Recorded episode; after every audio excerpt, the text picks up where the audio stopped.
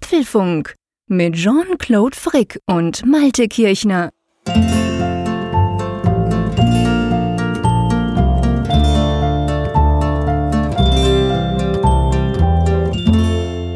Apfelfunk 183 aufgenommen am Mittwoch, 14. August 2019. Und ja, falls ich heute etwas komisches Zeug rede, lieber Jean-Claude, dann habe ich eine Entschuldigung. Ich habe nämlich einen Stich. Du hast einen Stich? Ja. Also ich meine, du hast grundsätzlich eine Entschuldigung, wenn du komisches Zeug redest, aber was für einen Stich? Hat dich eine, hat dich eine Wespe gestochen? Ja, gleich in Schwarze getroffen. Heute Gibt's Morgen. Sie bei euch im hohen Norden? Ja, die gibt es hier natürlich auch. Und äh, heute Morgen war ich auf dem Weg zum Kindergarten mit unserer großen Tochter. Ja, und äh, irgendwie hatte ich so ein leichtes Ziepen dann im Hosenbein und dachte, was ist das ah. denn? Und ja, habe ich da hingefasst und dann kullerte das blöde Viech auch schon raus. Ei. Und dann, und dann tat es aber richtig weh. Also das, du bist aber nicht allergisch blöd. oder so. Äh, glücklicherweise nicht. Also das letzte Mal, dass ich von so einer Wespe gestochen wurde, ist aber auch schon irgendwie ewig her. Aber ich konnte mich noch schwach erinnern, dass ich halt da eigentlich keine Probleme jetzt hatte, außer dass es halt wehtut. Oder das ist ja bei jedem so. Ja, ist unangenehm. Und äh, naja, war, war halt ziemlich blöd. War ein ziemlich dober, ziemlich dober Start in einen wunderbaren Apfelfunktag. ja, das stimmt. Aber da schauen wir jetzt natürlich am Mittwochabend, dass wir das auch wieder ins Positive drehen können, von dem her gesehen. Aber ja, ich, ich weiß noch, als meine Kids, also bei mir, ich, pff, keine Ahnung, es ist auch schon eine Weile her, dass ich das letzte Mal von so einem Viech gestochen wurde. Aber meine Kinder, die werden ab und zu gestochen, weil die immer barfuß draußen rumlaufen und Fußball spielen. Aber ich weiß noch, beim ersten Mal war ich insofern froh, weil dann weiß man ja, sie sind nicht allergisch. Wenn du mal so das erste Mal gestochen wirst und dann merkst, okay, abgesehen davon, dass es halt ein bisschen weh tut, passiert nichts weiter. Das ist eigentlich ganz positiv, sozusagen ein, ein Test, den man einfach mal machen muss mit Kindern. Mhm. Aber ja, ist natürlich trotzdem, wobei ich ja sagen muss, ich meine, du hast gesagt, du bist im Bein gestochen worden. Das dürfte ja deinem Mundwerk eigentlich nicht irgendwie schaden, oder? Nein, ich hoffe nicht. Dass, das ist, das ist eindeutig zu weit weg, als dass das irgendwelche Lähmungserscheinungen hervorrufen könnte oder so. Böse Stimmen würden jetzt behaupten, das hätte ich ja sowieso manchmal, aber. Ja, das hast jetzt du gesagt. Würde ich mich niemals trauen, sowas zu sagen. Aber ich für mich natürlich sozusagen die Horrorvorstellung ultimativ, dass man nicht mehr gut sprechen könnte oder so. Oh je, ja. Also von dem her gesehen mag ich mir das gar nicht vorstellen, was da alles schiefgehen könnte. Aber ja, du, ähm, wir haben ja eigentlich, es ist lustig mit den Themen. Wir hatten vorhin gerade so beide Geld so ein bisschen das Gefühl, ähm, alles verharrt so ein bisschen vor der kommenden Apple Keynote, oder? Ja, es scheint die Ruhe vor dem Sturm zu sein, jetzt Mitte August, denn es war eine tatsächlich sehr, sehr ruhige Apple-Woche. Und man musste wirklich gucken, wo die Themen liegen. Aber es ist uns auch einmal mehr gelungen, halt doch einige interessante Punkte zu finden, über die wir hier heute sprechen können. Ja, genau. Darum lass uns doch mal von den Wespen rüber zu den Äpfeln kommen und mal ein bisschen unsere Themen angucken, über was wir denn heute sprechen wollen. Genau, das erste Thema heißt ausgeflogen. MacBook Pros 2015 dürfen nicht ins Flugzeug. Warum? Genau, dann Mythos sicherer Mac, Hacker über Apple Hacks, ein sehr spannendes und sehr kontroverses Thema im Moment gerade. Ja, kontroverses Thema, da knüpfe ich gleich an. Es gibt nämlich neue Namensdiskussionen. Das Pro ist wieder im Gespräch und zwar nicht beim iPad, sondern beim iPhone. Wieder lieb miteinander. Spotify per Siri steuern könnte bald möglich sein. Was das heißt und warum die das vielleicht tun, das klären wir später. Habt ihr einen Akku von einem Fremdhersteller eingebaut oder plant ihr selbiges bei einem neuen iPhone? Dann könnte es künftig Probleme geben. Warum das so ist, das schauen wir uns mal an. Dann natürlich die Umfrage der Woche und die Zuschriften unserer Hörer, für die wir jetzt garantiert Zeit haben, wenn ich auf unser verhältnismäßig kurzes Skript gucke, wobei das bei uns ja nichts heißt, wir können uns ja an irgendeinem Thema festquatschen, also ja, man weiß es sagen. nicht, aber ähm, ist ja eigentlich auch egal, von dem her, wir legen einfach mal los und mit einem Thema, das ich sehr spannend finde, weil es einerseits Erinnerungen an, an frühere Zeiten, ich sag nur Samsung und Boombass und Galaxy Note 7 und so weckt und andererseits aber auch ganz konkrete Probleme hervorrufen könnte, wenn du nämlich im Moment mit einem MacBook Pro aus dem Jahre 2015 ins Flugzeug steigst und das vielleicht nicht mitnehmen darfst. Ja, Apple hat ja ein Reparatur- oder Austauschprogramm für diese Modellreihe aufgemacht und das war augenscheinlich in Amerika dann auch der Anlass oder so eine Art Rechtfertigung, möchte ich fast schon sagen, für die US-Sicherheitsbehörde für den Flugverkehr, dass sie gesagt hat, da gibt es ein Problem mit, das ist so ähnlich aus ihrer Sicht halt wie damals mit dem Galaxy Note 7 und dieses äh, Gerät soll halt nicht mehr mit in die Kabine genommen werden oder ins Flugzeug. Genau. Und das Problem ist jetzt natürlich das, das hatten wir damals, und darum kann man eigentlich diese Parallelen durchaus ziehen. Beim Galaxy Note 7 war es ja auch so, die, die, die haben ja gebrannt oder die konnten brand, brennen, drum wurden ja, das war ein ganz großes Riesen, ähm, ein, ein Riesenproblem für Samsung. Diese, diese Geräte wurden ja dann auch wieder zurückgezogen, kamen nie mehr auf den Markt. Und da hieß es ja dann auch weltweit an den Flughäfen quasi, hey, du darfst dein Samsung Galaxy es hieß dann eben oft, du darfst dein Samsung Galaxy nicht mitnehmen ins Flugzeug.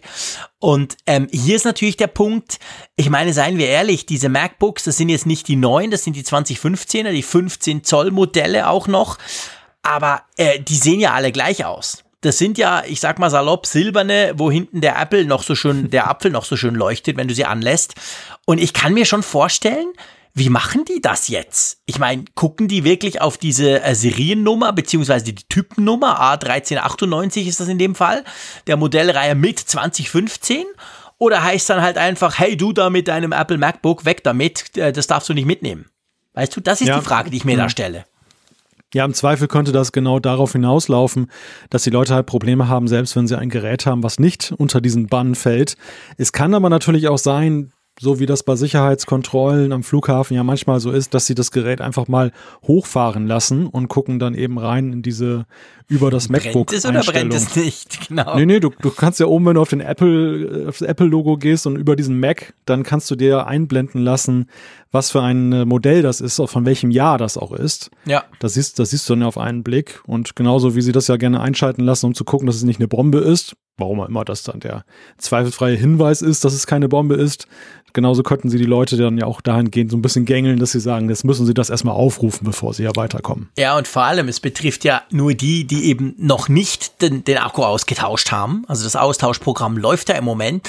Umgekehrt, wenn du so ein Teil hast und du hast das gemacht, du hast den Akku austauschen lassen von Apple, kostet dich ja nichts, nur Zeit, dann empfiehlt sich zum Beispiel, dass man dann auch die Dokumentation von dieser Reparatur, irgendeine Rechnung oder irgend so, sowas mitnimmt, weil das sieht man den Dingern ja ebenso wenig an. Und wenn du sie aufmachst und über diesen Mac, dann steht da auch nicht drin, hey, wir haben die, die, die Batterie getauscht, sondern es ist dann immer noch das gleiche Gerät. Also das könnte durchaus, wenn sie es wirklich so ernst nehmen, könnte das ein Problem sein. Also du musst dich unter Umständen mit so einem Modell wappnen, dass du halt irgendwie ähm, ja, ich sag mal, wenn du wirklich so ein Modell hast und du hast alles ausgetauscht, dass du, dass du vielleicht noch ein paar Dokumente mehr mitnimmst als sonst, oder?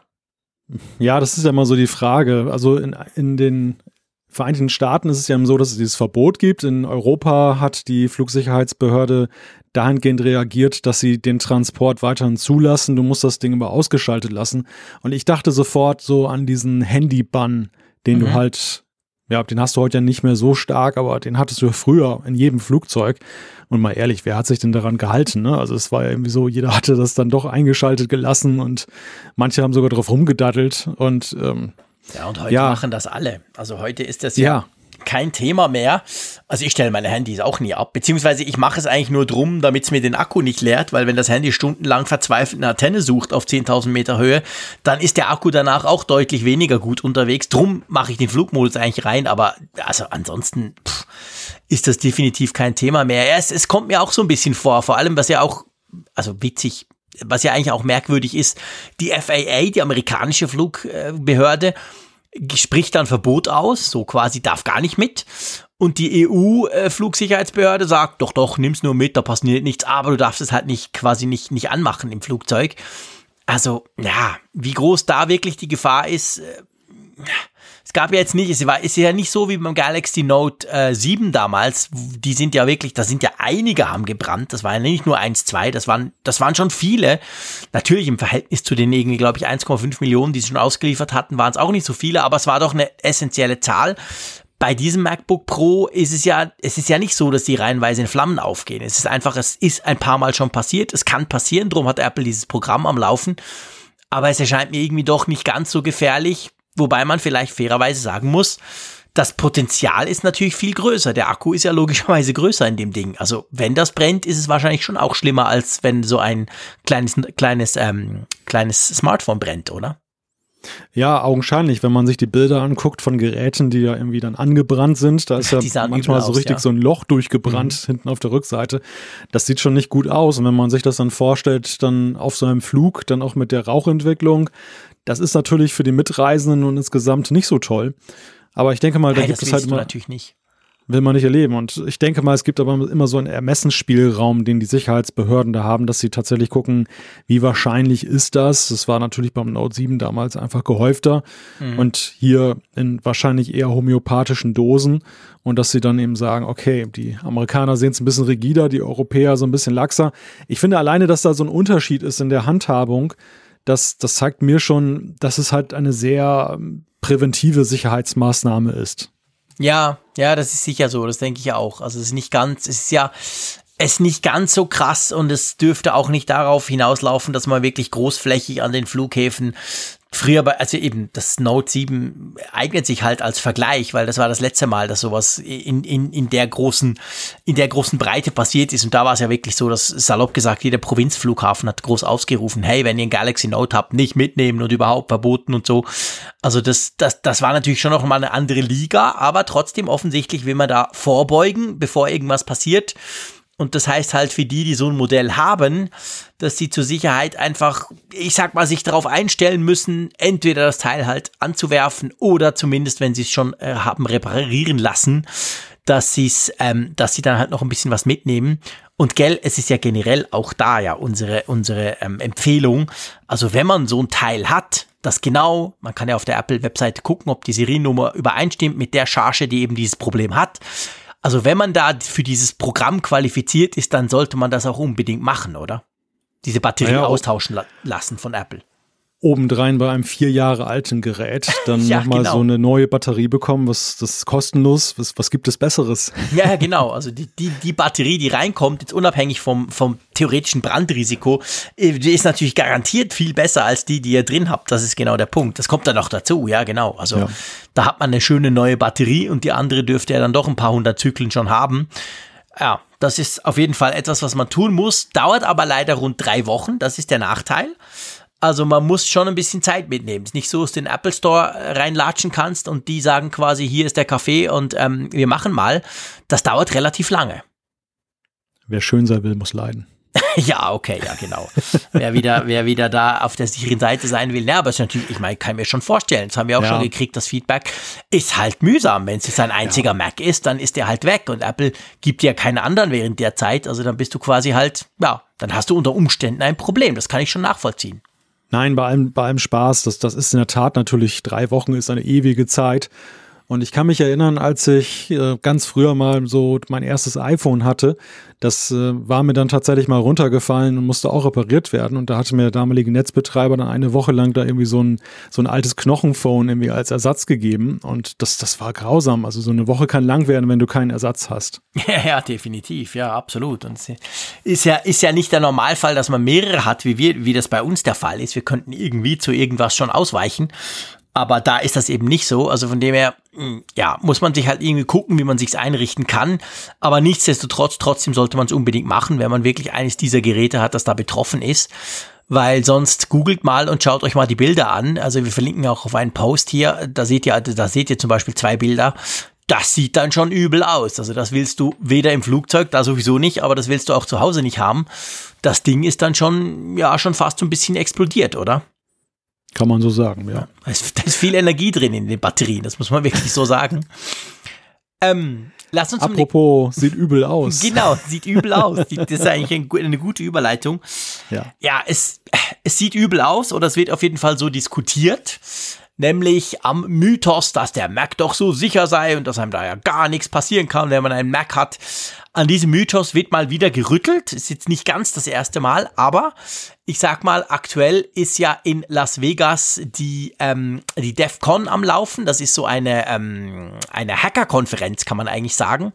Und dort hat jetzt ein Hacker sich dahingehend hervorgetan, ähm, dass er gesagt hat, hey Freunde, Mac OS ist total unsicher und vor allem inzwischen viel weniger sicher als Windows das inzwischen ist.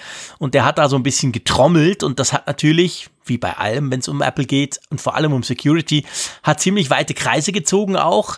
Ähm, ja, was ist da dran? Also was genau ist, wirft der eigentlich Apple vor?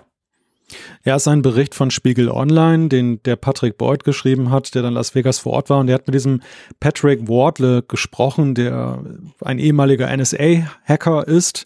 NSA, ihr wisst, das sind die, die eure Telefone abhören.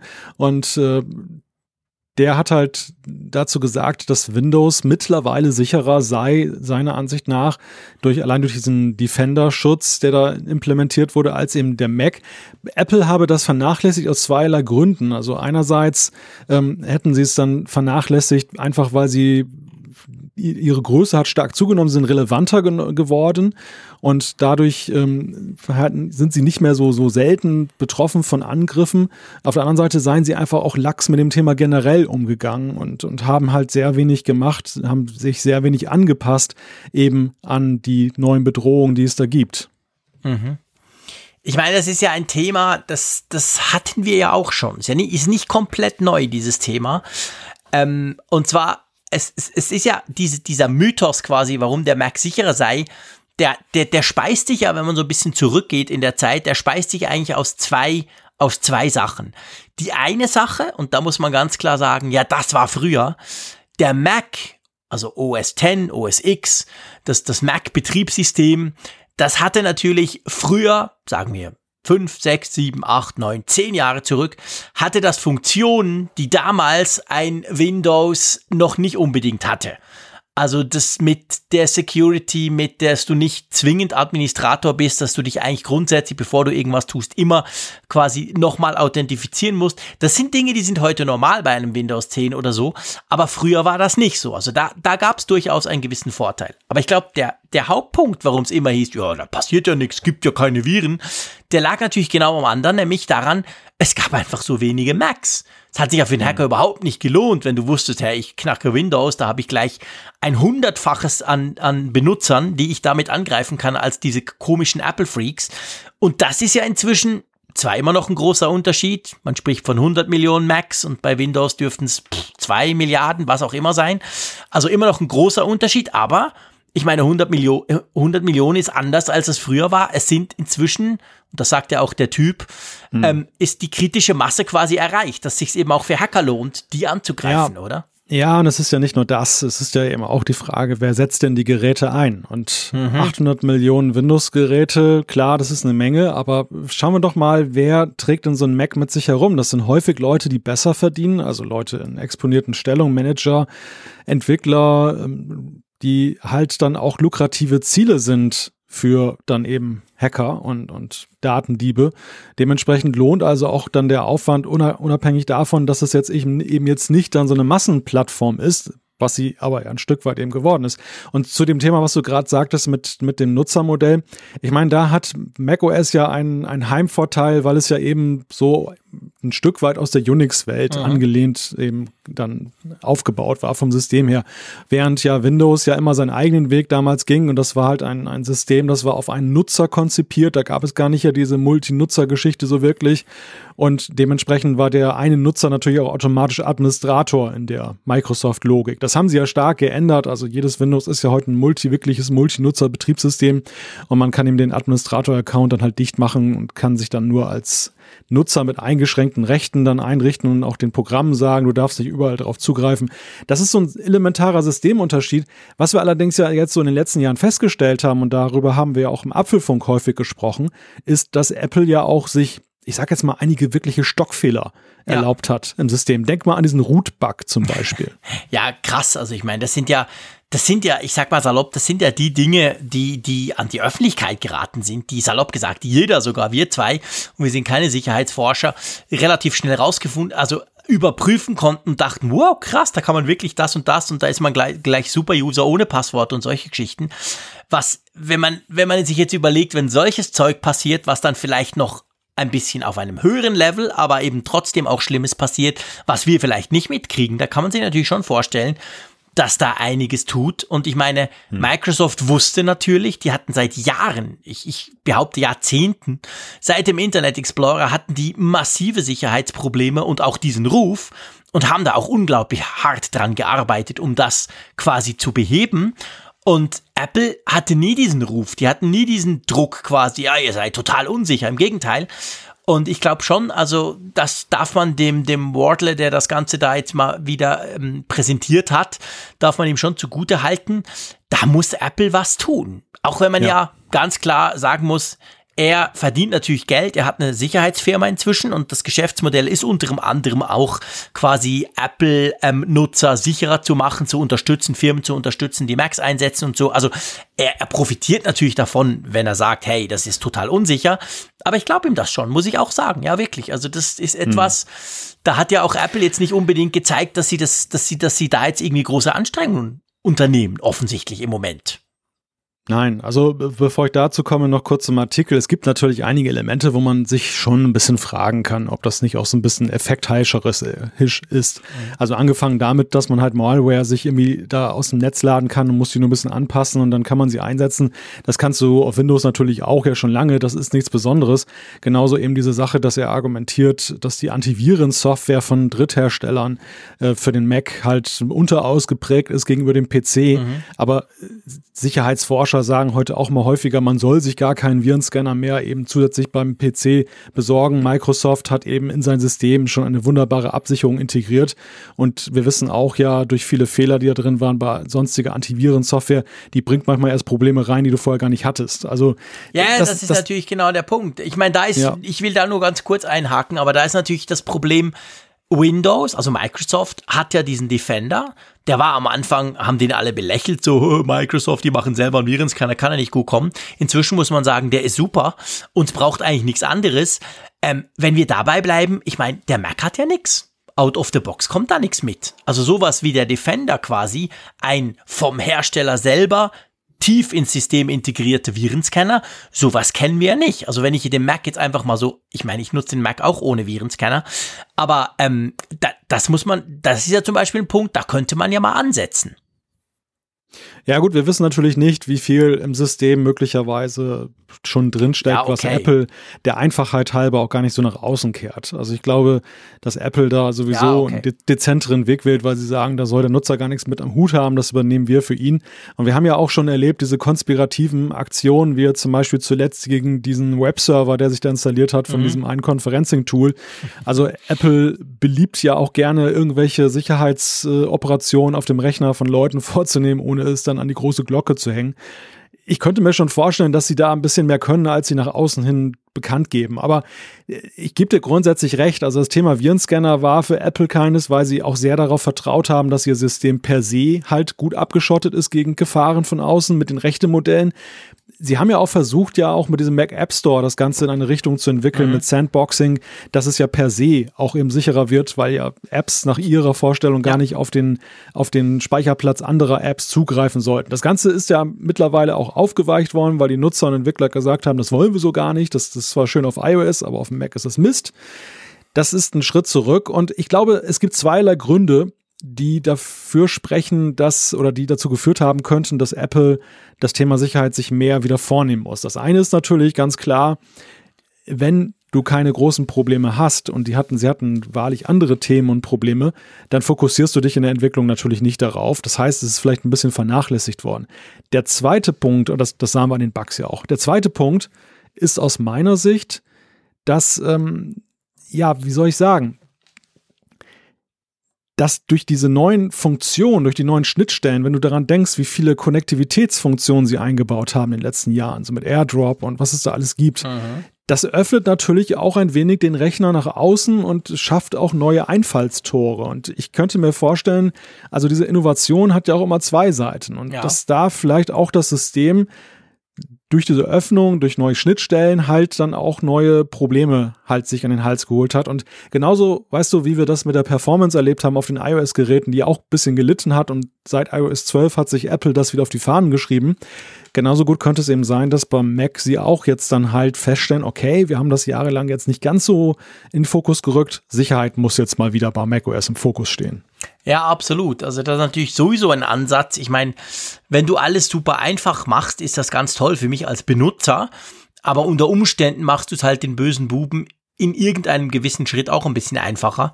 Oder schon nur, weil du die Leute daran gewöhnst, ja, ja, da kann was vom iPhone kommen, da plopp ich mal drauf und ich sag da ja und so, aber vielleicht ist gar nicht mein iPhone, das mir das schickt. Also das ist natürlich ganz generell ein Problem und da könnte quasi, salopp gesagt, Apple dann auch seine Benutzerfreundlichkeit auf die Füße fallen. Aber ich glaube schon, da müssten sie etwas tun. Ich glaube an sich auch, dass ihnen das bewusst ist. Ich meine, man sieht es jetzt schon mit macOS Catalina, die Umbauten, die da ja hinter der Kulisse quasi ähm, vonstatten gehen, die sind ja nicht ohne. Also da, da, da, da, da passiert ja auch einiges und ähm, in welche Richtung das es geht, wissen wir noch nicht so genau und dass die Richtung quasi alles nur noch Mac App Store, das wäre ja die einfache Richtung, das wäre natürlich auch security-mäßig eigentlich das Beste. Aber das wollen wir ja auch nicht, das will ich ja nicht, dass ich auf meinem Mac nur noch das Zeug aus dem Mac App Store installieren kann. Das hast du schon, schon richtig bemerkt. Also da muss man mal gucken und ich glaube, es ist eigentlich auch ganz nützlich, beziehungsweise eigentlich auch ganz gut, dass solche Themen aufs Tapet kommen, dass da einer quasi hinstellt an so einer berühmten, das ist ja eigentlich die große Hacker-Konferenz, also da musst du sein, wenn du Publicity suchst und wenn du da halt was Schönes zeigen kannst, dann, ich finde das schon, ich finde das eigentlich ganz positiv in dem Sinne, dass es nämlich vielleicht einerseits gewisse Leute aufrüttelt und andererseits aber vielleicht auch Apple mal, mal aufzeigt, hey Freunde, hm, ihr habt da deutlich Nachholbedarf, oder? Ja, wobei ich würde da ganz gerne anknüpfen, was du gerade gesagt hast, ähm, dass Apple da möglicherweise schon dran ist. Und es gibt ja sichere Anzeichen dafür, dass das genauso ist. Nicht nur jetzt in macOS Catalina, sondern eben auch, wir haben in den letzten Wochen ja hier drüber gesprochen, dass sie eben auch ihr Engagement verstärkt haben, in der Frage Sicherheitslücken zu finden und zu schließen, dass sie eben Prämien ja. ausloben, Stimmt. dass sie jetzt bei iOS dann speziell präparierte iPhones ausgeben. Auch beim Mac sollen sie da sehr rührig sein und eben erkannt haben, dass es sehr helfen kann, dass sie eben solche Leute Leute, die eben sich damit auskennen, dann darauf ansetzen und das dann präventiv schließen. Also ich glaube auch, so wie du, dass, dass das ein Thema ist, wo wir nicht Apple sagen müssen, dann müsst ihr jetzt anfangen, sondern man kann sie eher darin bestärken, ähm, ihr habt das Richtige momentan in Angriff genommen. Ja, genau. Macht da weiter und kommuniziert das auch, auch entsprechend.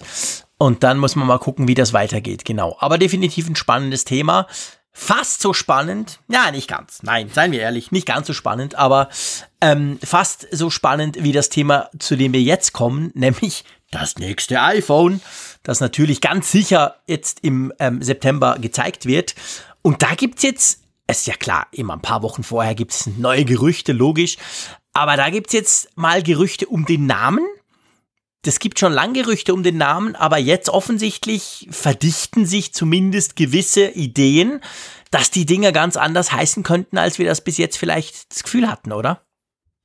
Ja, es sieht so aus, als wenn der Namenzusatz Pro ins Rennen kommen könnte. Und wir erinnern uns, das war ja auch schon ja mit Blick eben auf das große iPhone dann das, das iPhone 10s ein, ein möglicher Kandidat. Am Ende ist es ja das Max geworden und ein Gerücht besagt ja auch, dass aus Max Pro werden könnte. Pro Max.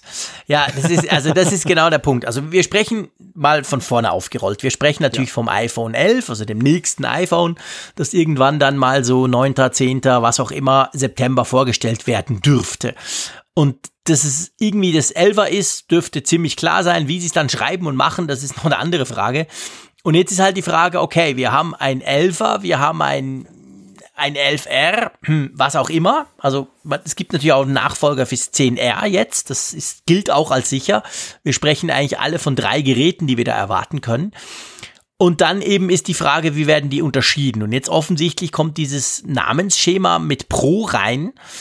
Und das würde ja dann eigentlich heißen, gell? Korrigier mich, wenn ich es falsch verstanden habe, aber dass man das, den Nachfolger vom 10R, das wäre sozusagen das normale iPhone, zum Beispiel das iPhone 11, und die beiden 10S-Nachfolger, äh, die ja auch eine Dreifachkamera kriegen werden, ziemlich sicher, die würden dann Pro heißen, oder?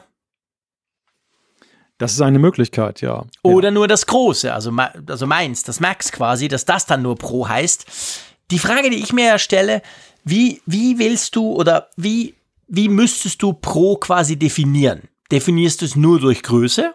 Das fände ich ein bisschen peinlich, ehrlich gesagt. Nur weil es größer ist, ist es ja nicht Pro. Oder, und das fände ich viel spannender, definierst du es durch mehr Features?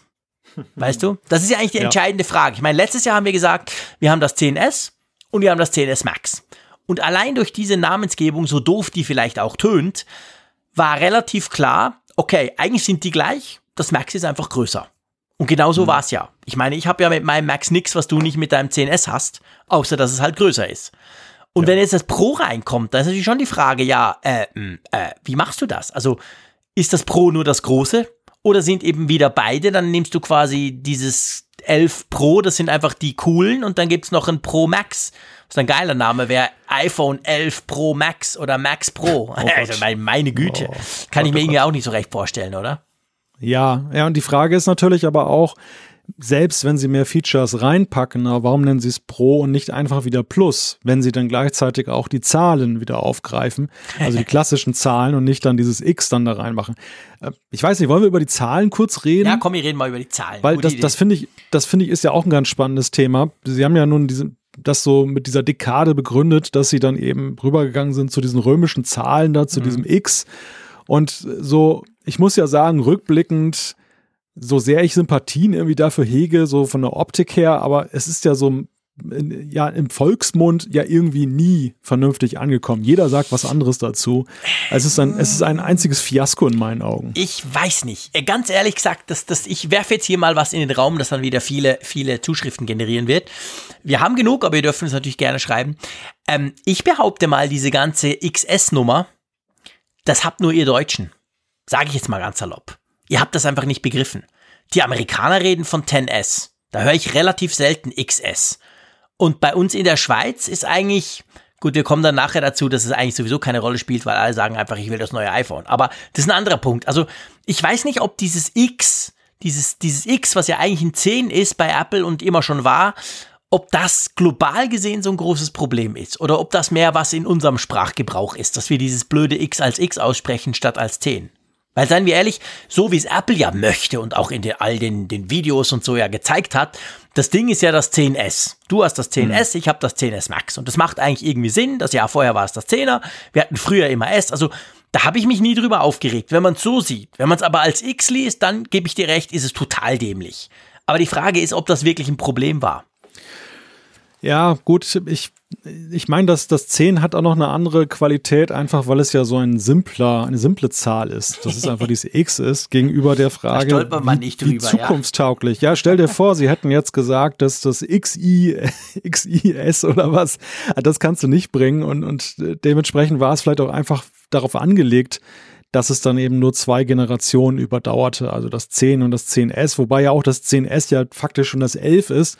So gesehen wir eigentlich jetzt das 12 bekommen. Also sie haben ja mit den Zahlen, da sind sie ja sowieso völlig von dem ja, Pfad das hat abgewichen. Eh nie gestimmt. Eben, meine, das Neuner, S das Neuner gab's nie. Also ja, ja, und jedes S hätte ja sowieso quasi die Zahl hochgetrieben. Also ein 6 ja. war noch das 6, aber Nee, schon das 6 war eigentlich, weil das 5, es gab ein 5S. Also da hat sowieso nicht gepasst. Von dem her gesehen, das hatte nie so richtig, ich, hat nie so richtig Sinn gemacht. Das stimmt schon.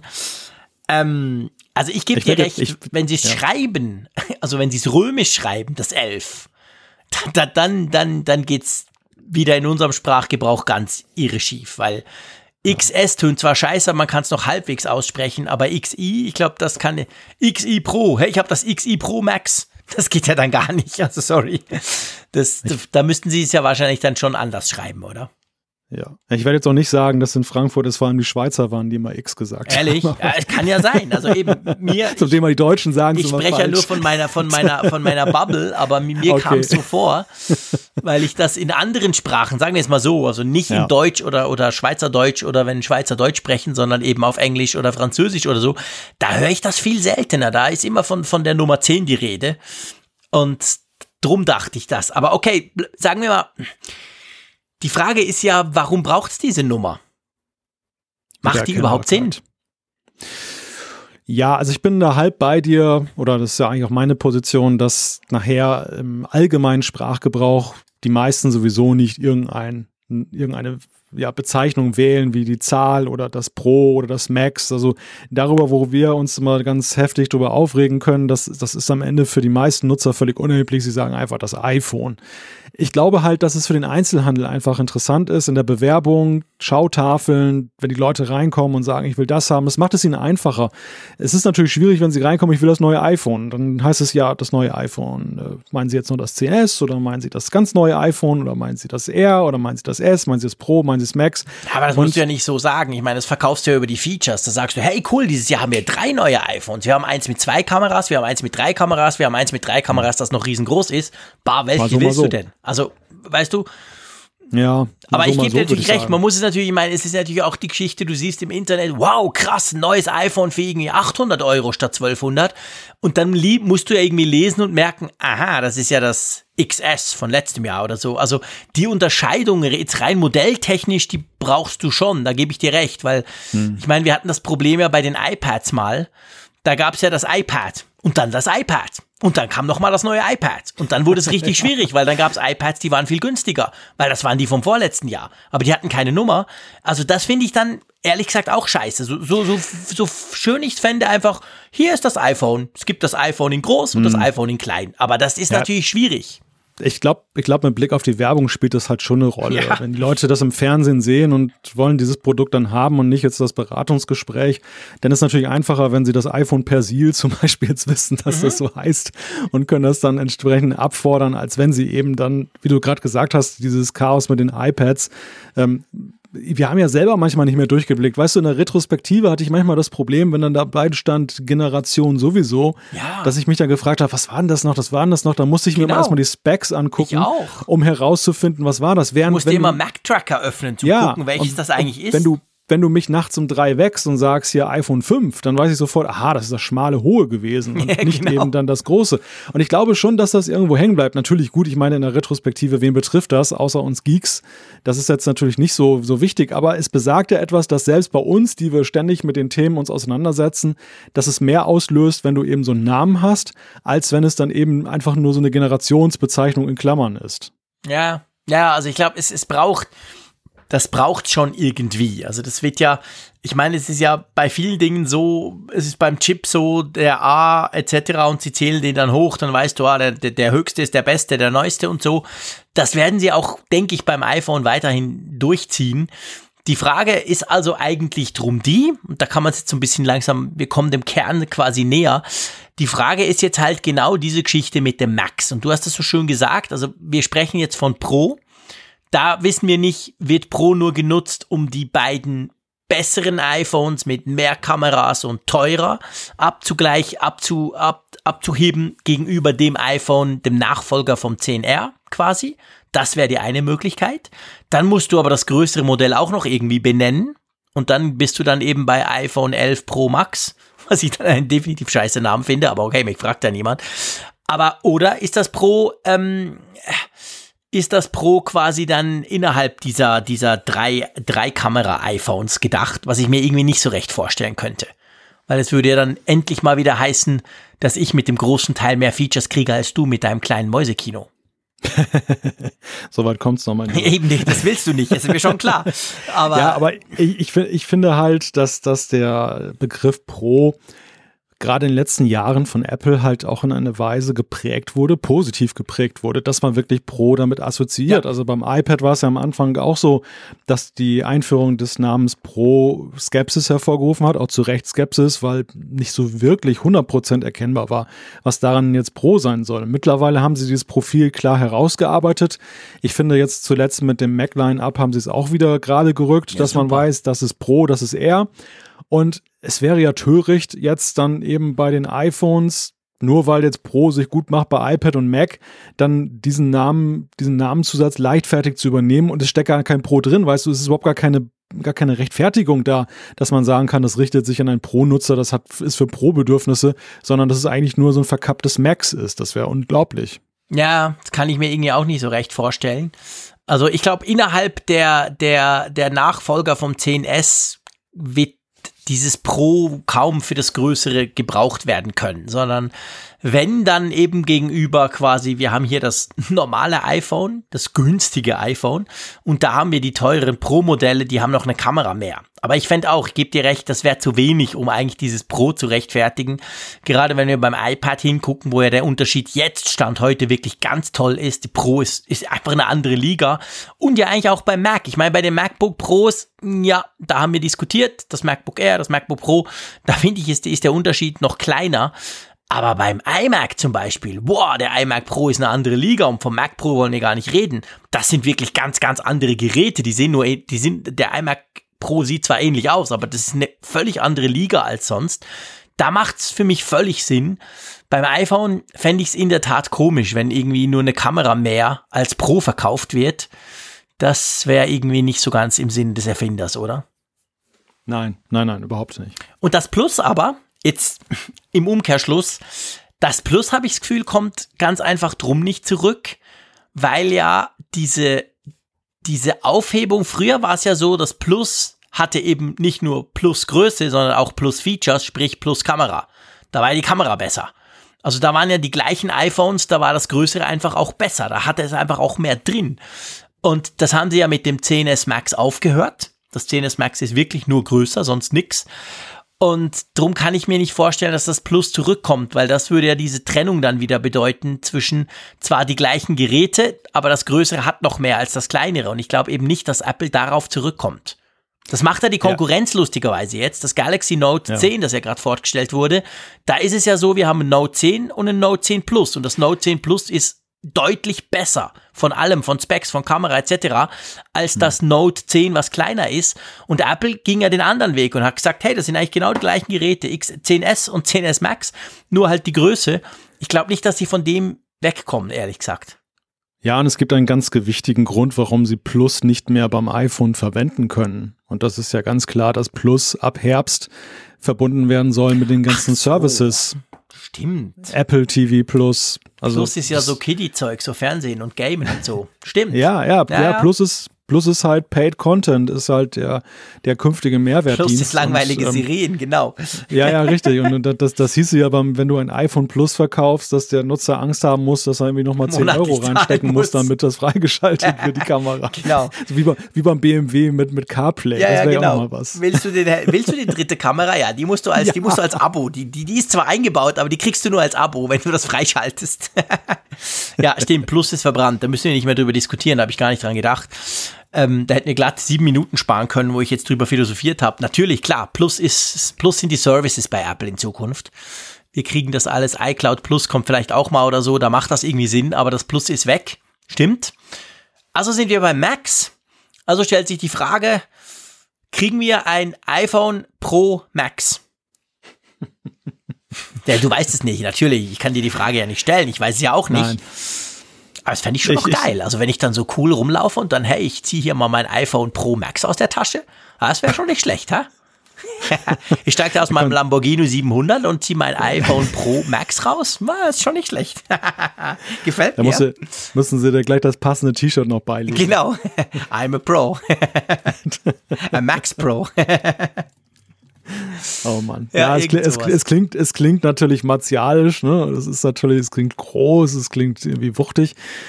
Ja, ich weiß nicht. Ich meine, ich gehe da keine Wette mehr ein, weil letztes Jahr war es auch so, dass ich mir Max irgendwie gar nicht vorstellen konnte und dann, dann kam es eben genauso. Ja.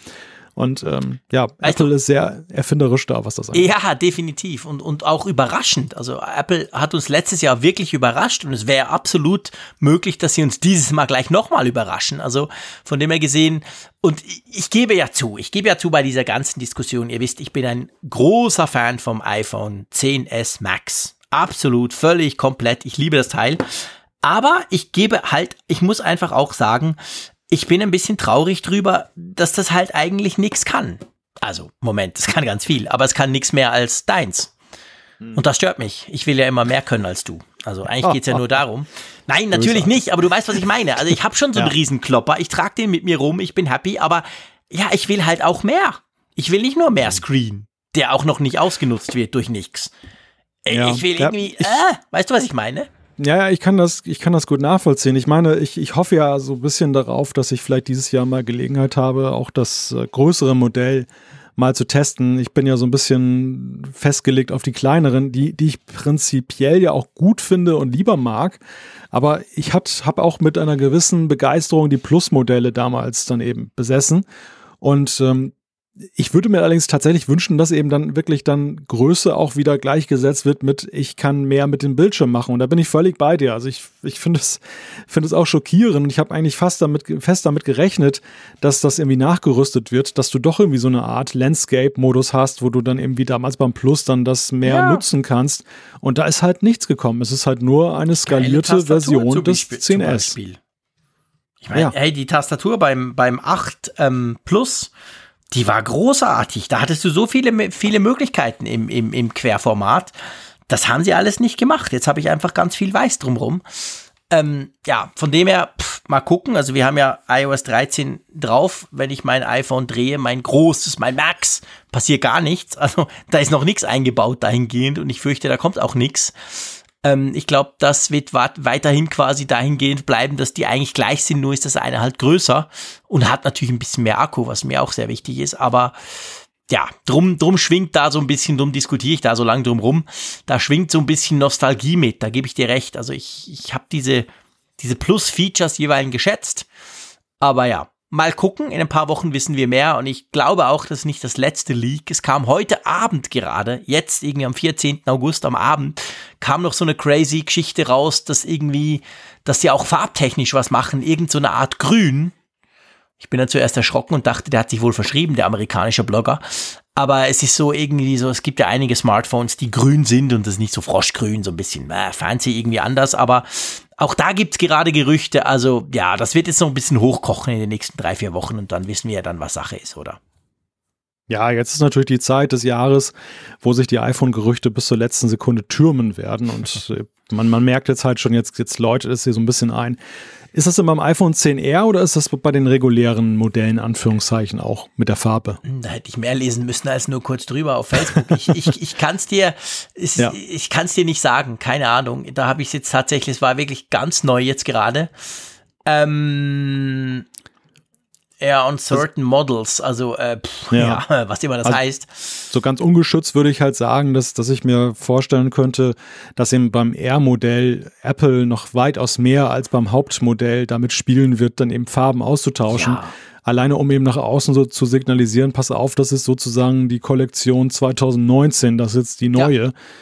Stimmt. Da sich das, das Gerät selber ja ansonsten wahrscheinlich nicht so gewaltig dann vom Aussehen her unterscheiden wird. Wobei man natürlich diese Argumentation könnte man natürlich auch auf die Nachfolger vom 10S und 10S Max bringen, weil soweit wir wissen, werden die sich ja abgesehen vom, vom größeren, hässlicheren, ähm, fetten Kamerabump hinten, der halt drei Kameras beinhaltet, werden die sich auch nicht so groß unterscheiden.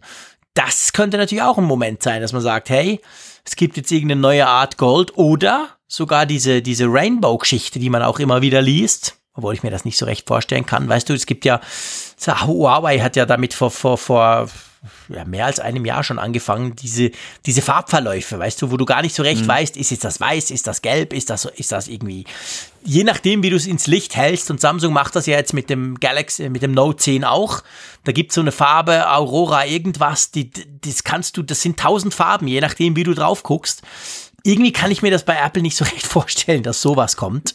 So ein Übergang, weißt du, so ein Verlauf. Hm. Aber es wäre schon auch schick.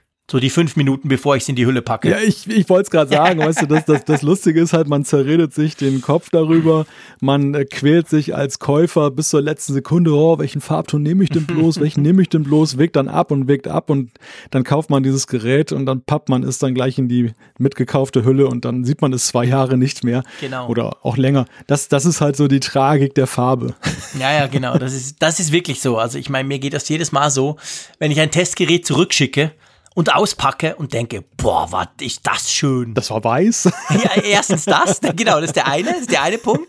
Ah, das war weiß. Und der andere ist aber wirklich, dann denke ich so, boah, ist das schön. Oder zum Beispiel bei meinem iPhone 10s Max, das ist vielleicht ein guter, ich, ich, immer wenn ich unterwegs bin, nehme ich ja diese, dieses Battery Case, dieses Smart Battery Case, weil ich damit einfach viel länger Akku habe.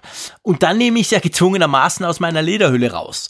Und jedes Mal denke ich, boah, ist das cool, diese Seiten, ich habe ja das Goldige, das sieht ja super cool aus, diese, diese, der Edelstahl und hinten überhaupt, das ist super. Aber natürlich mache ich es nicht und nutze es so, sondern es, es kommt dann halt in Smart Battery Case und wenn es zurückkommt, kommt es dann wieder in meine Lederhülle und ich sehe wieder nichts davon. Das ist, ja, das ist einfach der Nachteil. Ja, ist auch ein bisschen toxisch für die Tester, weil du hast manchmal auch echt das Problem, du, du rennst halt immer mit dem Vorjahresmodell durch die Gegend in der Lederhülle mhm. oder in der Plastikhülle. Mhm. Dadurch ist es ja auch so ein bisschen, in Anführungszeichen, klobiger, als mhm. wenn du es jetzt dann netto ja, halt klar. in der Hand hast. Massiv. Und dann und dann kriegst du so ein Testgerät, das du natürlich irgendwann auch in die Hülle packst, aber im ersten Moment natürlich ausgepackt erstmal so ein bisschen dann durch die Gegend trägst, um so ein Gefühl dafür zu bekommen und dann denkst du, oh, das ist ja wesentlich dünner geworden und total schlank und so weiter. Bis du eben feststellst, ja, das Vorgängermodell, was du hattest, ist genauso. Du hättest es nochmal aus der Hülle nehmen müssen in den ganzen Ja, ja, Jahren. das stimmt, das hat was. Wobei, ich muss jetzt sagen, also bei Samsung war es immer so, ich, ich bin dann wirklich so ein Freak. Ich habe mir dann Hüllen gekauft. Ich, ich habe dann erfahren, du kriegst das und das Testgerät. Und meistens ist es so, zumindest bei uns, dass du die Hüllen vor, vor dem Gerät schon kaufen kannst, nachdem es natürlich angekündigt wurde, das Gerät. Dann habe ich mir eigentlich immer eine Hülle gekauft und habe es dann quasi auch gleich rein, weil ich bin da wirklich, ich bin da völlig crazy. Ich bin fest davon überzeugt, ein Gerät ohne Hülle überlebt bei mir 30 Sekunden. Und drum kommt das immer gleich in die Hülle. Und inzwischen liefert äh, Samsung netterweise die Hüllen gleich mit. Also auch da, ähm, das ist bei mir vielleicht für ein paar Fotos mal kurz auf dem Schreibtisch, so schön glossy und wie es auch immer aussieht und dann paff, landet es gleich in der Hülle drin. Also ich habe noch nie ein Smartphone länger als fünf Minuten ohne Hülle genutzt weil einfach das, das geht einfach nicht, solange die Dinge aus Glas sind und so rutschig und nee, das, nein, sorry. Funktioniert nicht, mache ich nicht. So schade das ja ist. Also von dem her gesehen, ihr lieben Designer, ihr könnt eigentlich, ihr braucht gar nicht so viel Zeit darauf zu verwenden. Es nützt nichts. Der Frick merkt genau. eh nicht. Das Zeug landet sowieso, ist nur gut für, für den Werbesport, aber es landet sowieso wieder in der Hülle. Wir hatten ja auch schon Umfragen, wo ja dann die ganz große Mehrheit so ein bisschen ähnlich unterwegs war wie wir zwei, gell? Ja, ja, ja, es sind tatsächlich sehr wenige, die das dann wirklich dann nackt mit sich herumtragen, das Gerät, und dann dieses Risiko fahren und dass es halt runterdotzt und sofort kaputt ist. Nein, also ich meine, seien wir ehrlich, also ich meine, selbst wir Tester, ich meine, wir könnten ja noch gut zureden und sagen, oh sorry, ich habe getestet und so. Ich meine, wahrscheinlich müssten wir es vielleicht nicht mal zahlen oder die Versicherung würde es zahlen. Wir sind ja eigentlich in einer super, super, super ähm, komfortablen Lage, aber selbst wir machen das nicht. Aber wenn ich selber 1200 Franken für so ein Teil zahlen würde, meine Güte, ich würde das niemals ohne Hülle nutzen. Also ja, Okay, mal gucken, ob Pro, ob Max, ob Pro 11 Max oder wie auch immer. In ein paar Wochen wissen wir es und wir werden da in Zukunft noch drüber sprechen. Das, das ist klar. Ähm, kommen wir zu einem, hm, einem Thema, das ich ehrlich gesagt zuerst falsch verstanden habe. Es geht um Spotify und Siri. Also eigentlich geht es um zwei Konzerne, die sich gar nicht gern haben, die jetzt aber wieder so offensichtlich so hm, vielleicht nicht mehr so ganz böse miteinander sind. Kann man das so sagen? Ja, es, es hat den Anschein, als wenn sie zarte Bande knüpfen. Nämlich deshalb, weil mit iOS 13 wird es halt bei Siri einerseits neue Schnittstellen geben, dass man eben noch mehr, mit noch mehr Apps dann eben Steuerungen vornehmen kann. Also es ist ja so, dass ja Entwickler können ja nicht beliebig Siri nutzen, sondern Apple hat eine ganze Reihe von Gattungen mittlerweile, bei denen ist es halt möglich, Siri dann eben anzusprechen und künftig wird dann eben auch dann eine entsprechende API da sein, in die Spotify reinfallen kann. Gleichzeitig hat Spotify so eine kleine ja, so eine kleine Hate-Website, wo sie dann eben dann über Apple abranchen, dann was die da machen und ähm, die ist wohl ein bisschen zahmer geworden, haben Leute beobachtet, die dann halt öf öfter mal drauf gucken. Und sie haben halt festgestellt, dass gerade das Thema Sprachsteuerung wohl eben durch einen Hinweis ersetzt wurde, dass Apple da jetzt dann was anbietet. Naja, und daraus schlussfolgert man halt, dass eben die beiden so ein bisschen versöhnlicher gerade unterwegs sind. Ich meine, das Spannende finde ich ja, also ich meine, die machen das ja ihr wisst das, wir haben auch schon drüber gesprochen im Apfelfunk. Ähm, es geht ja um diesen, um diesen, äh, um dieses äh, ja Antitrust, ähm, also um diese, um diese Gerichtsverhandlungen, die da anstehen, weil der Spotify quasi Apple vorwirft, dass sie auf ihrer eigenen Plattform eben halt Spotify diskriminieren. Und das ist ja eine Riesensache. Das wird dann auch noch vor Gericht und so. Da sind sich natürlich beide jetzt in Stellung am bringen. Gleichzeitig ist es ja so, dass iOS also Quatsch, dass Apple mit iOS 13 eben diese Schnittstellen ein bisschen geöffnet hat. Es gibt jetzt mehr Möglichkeiten, unter anderem eben auch für Spotify. Das haben die jetzt auch auf dieser Hate, du hast es so schön gesagt, Hate-Webseite, haben die jetzt so ein bisschen angepasst im Moment. Ich habe mich ja dann gefragt, okay, dann kannst du quasi Spotify, wenn du auf deinem iPhone Spotify hast, könntest du dann Siri sagen, spiel auf Spotify, blablabla, das und das und das würde dann funktionieren. Ähm, machst du das mit Apple Music auf deinem iPhone? Also sagst du Siri, spiel mal das und das? Nein. Also ich muss ja fragen, weil ich bin ja mit Siri ja. nicht so warm. Du weißt ja, wir haben ja, wir führen ja eine schwierige Fernbeziehung, wir zwei. Ähm, von dem her gesehen, also nicht wir zwei, sondern Siri und ich. Äh, drum bin ich immer so unsicher, ob das, erstens, ob man das kann, weil ich weiß natürlich vieles nicht, weil ich es ja gar nicht erst probiere, weil ich sowieso davon ausgehe, es klappt nicht. Und gleichzeitig dann eben, also das heißt bei Apple Music, wo man das ja durchaus kann, da machst du es auch schon nicht, oder? Ja, es ist ja bekanntermaßen sowieso ein schweres Feld, wenn du wechseln musst zwischen deutscher Ansprache und englischen Titeln. Mhm. Das äh, macht, glaube ich, wenig Freude. Also immer dann, wenn ich es versucht habe, dann ist da nicht viel bei herumgekommen. Deshalb würde ich es nicht machen. Ich bin jetzt auch kein Apple Music Nutzer, sondern Spotify. Deshalb bin ich sowieso das gewöhnt, dass ich da nichts sagen kann. Du Schlingel. Ja. Ja, ich, also ich, ich, ich weiß, ich weiß halt nicht, inwieweit das jetzt wirklich so ein Killer-Feature ist, wo die Welt drauf gewartet hat.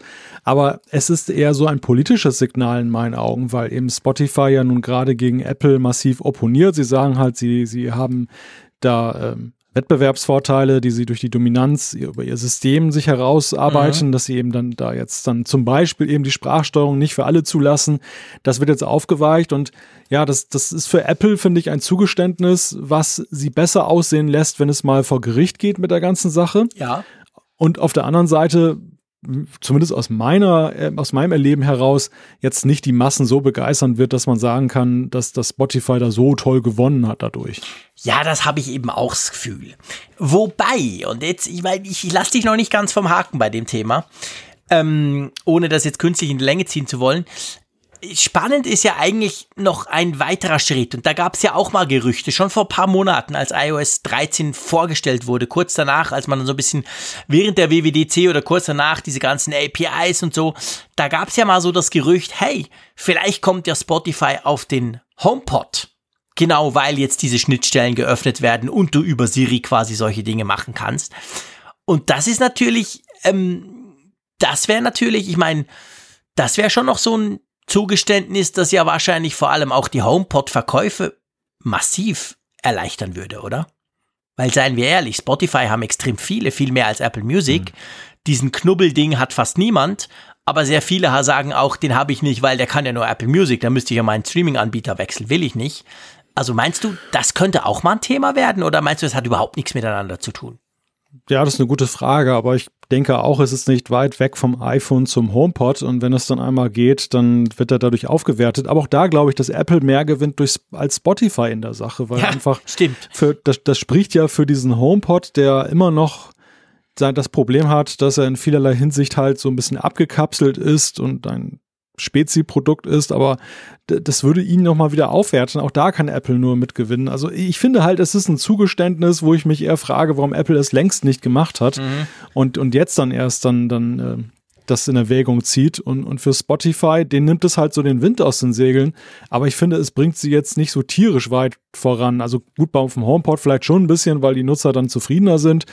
Aber ansonsten, ja, das ist, glaube ich, eher pro Apple. Ja, das ist natürlich definitiv so. Ähm, was ich ja, wo ich ja immer staune, also ich habe ja vorhin gesagt, eben Siri, schwieriges Thema, aber ich habe ja zwei HomePods bei mir zu Hause, die ich eigentlich, die, die, ich eigentlich recht gerne nutze, um A, Podcast zu hören oder eben Musik. Und was ich wirklich super, super erstaunlich finde bei den Dingern, ihr wisst, ich habe noch die Amazon-Tante in verschiedener Ausführung, ich habe den Google Home, ich habe den Google Nest Home Hub mit Bildschirm, also ich habe eigentlich alles von diesem Quasselzeug zu Hause. Aber wenn du, du hast vorhin angesprochen, ja, wenn du Musik aufrufst, ist schwierig mit Siri. Beim HomePod in Zusammenhang natürlich mit Apple Music, was anderes kann er ja nicht, der Dödel, ähm, das funktioniert unglaublich gut. Ich kann dem wirklich sagen, hey, spiel englischen Titel. Ich kann dem sogar sagen, spiel einer von unseren komischen Schweizer Bands. Das klappt zu 99,9% immer. Der findet immer das Richtige, der versteht das Richtige da behaupte ich mal, hat, hat Apple mit Siri auf dem HomePod einen Riesenjob gemacht. Das kann ich nicht bei der, bei der Alexa-Tante, das kann ich nicht bei Google Home. Der springt grundsätzlich irgendwo hin, aber nicht dahin, wo ich ihn will. Aber der HomePod, wenn ich sage, spiel den und den Track oder den und den oder Musik von der und der Band oder so, das funktioniert unglaublich gut. Also das ist eines der wenigen Male, wo ich das immer wieder brauche. Ja, vielleicht wird ja nur vorgegaukelt, dass das Siri ist und in Wirklichkeit ist so ein Concierge-Service dahinter, die dann in Echtzeit das dann eben abschreiben, was du sagst und das einleiten. Vielleicht, vielleicht. das könnte natürlich, könnte natürlich damit sein. Da ist wieder der eine HomePod-Nutzer aus der Schweiz. Warte mal, was sagt er gerade? Ja, ja, genau. Da ist wieder der. Komm, wir machen mal was. Nee, aber das, das ist wirklich etwas, ja. was, sie, was sie grundsätzlich gut gemacht haben. Ja, ja, ich meine, das ist natürlich schon eine Kunst. Gerade jetzt dann auch, weil du sagtest, dann auch die schweizerischen Titel dann entsprechend richtig zu erkennen. Das äh, ist bemerkenswert. Ja, zum Beispiel. Oder eben ganz grundsätzlich auch, dass, dass ich meine, du, du eben, du sprichst auf Deutsch und dann wechselst du, weil du quasi eine Englisch, englische Band willst oder so. Das ist, das ist nicht einfach. Aber das kann er ganz gut. Also, okay, ob sich die zwei jetzt wirklich noch finden, Spotify äh, und Siri oder nicht, ähm, wir werden sehen, wir werden dranbleiben und vor allem mit iOS 13 werden wir ganz generell, unabhängig von dem Streit, werden wir da neue Möglichkeiten bekommen, die uns vielleicht das ein oder andere Features in anderen Tools oder Programmen bringen. Also ja, mal gucken, wie sich das entwickelt, oder? Genau. Gut. Dann kommen wir schon wieder zu einem, zu einem brandheißen Thema. Nein, in dem Fall nicht. Das wäre jetzt ganz leicht übertrieben. Aber wir kommen zu einem Thema Batterie so wie wir es vorhin hatten beim MacBook Pro. Da ging es um brennende Batterien. So schlimm ist es nicht, aber wenn du ein neues iPhone hast und du hast deine Batterie über die Straße bei Giovanni austauschen lassen, dann kriegst du neuerdings oder beziehungsweise dann kriegst du bei iOS 12 und auch bei iOS 13 eine Meldung, die, glaube ich, das darf man sagen, viele Leute verunsichert, oder? Ja, so eine Meldung, die man vom Auto her kennt, nämlich so, so eine, ja, wie eine Art Schraubenschlüssel, hier heißt es nur Service, dass dann eben darauf hingewiesen wird, da, da ist was im Argen und wenn man da reingeht in die Batteriegesundheit und das in dem Menüpunkt, dann wird einem halt angezeigt eine wichtige Batterienachricht, nämlich dass das iPhone nicht in der Lage ist, dann halt deine Original Apple Batterie eben jetzt zu erkennen und dass dann eben dann zum Beispiel jetzt die Batteriegesundheit nicht angezeigt werden kann. Andererseits der Nutzer aber wohl auch angehalten wird, da eben für Abhilfe zu sorgen. Ja, genau. Ähm, ist das der erste Schritt hin zu, man darf gar keine Fremdsachen quasi in sein iPhone mehr einbauen lassen? Oder anders gesagt, man darf das iPhone wirklich nur noch bei autorisierten Apple ähm, Service Providern reparieren lassen? Oder ist das mehr so ein Sturm im Wasserglas? Das, das bedient ja zumindest erstmal so ein, eine Gereiztheit, ein Thema, was ja immer wieder auf, was ja immer wieder hochkocht mit der Sache. Wir hatten das ja schon mal mit den Ersatzteilen seiner Zeit, dass Apple da ja auch so ein bisschen die Daumenschrauben dann eben angelegt hat bei den nicht autorisierten Händlern, dass sie dann eben das äh, restriktiver gehandhabt haben, dass, dass Apple halt dieses ganze Reparatur-Thema eben unter seiner Kontrolle behalten möchte. Mhm. Und da, da treffen so zwei Welten aufeinander, nämlich die, die sagen, ähm, die sowieso Anstoß dran nehmen, dass da eine fest eingebaute Batterie ist und dann, wenn sie ausgetauscht werden sollen, dann dürfen sie es nicht mal selber machen oder ein, ein Straßenhändler es machen lassen. Und dann auf der anderen Seite diejenigen, die der Apple, ja, der Apple-Linie folgen, die da ja lautet, das ist halt sicherer, wenn gewisse Qualitätskriterien eingehalten werden und man kann sie nur einhalten, indem man sie halt einfordert. Das ist ja so die Apple-Linie. Sie sagen ja auch mhm. hier in dem Falle, das ist jetzt nicht Gängelung des Nutzers, sondern am Ende ist uns halt daran gelegen, siehe MacBook Pro-Thema vorhin, dass eben dann nicht irgendwie so ein Akku eingebaut wird, der explodiert und dann Brand aufgeht und da, da wollen wir eben diese Gewährleistung übernehmen, indem wir halt dann den Nutzer drauf stoßen, passe auf, du hast da einen Servicefall. Das ist kein richtiger Akku, den du da jetzt drin hast.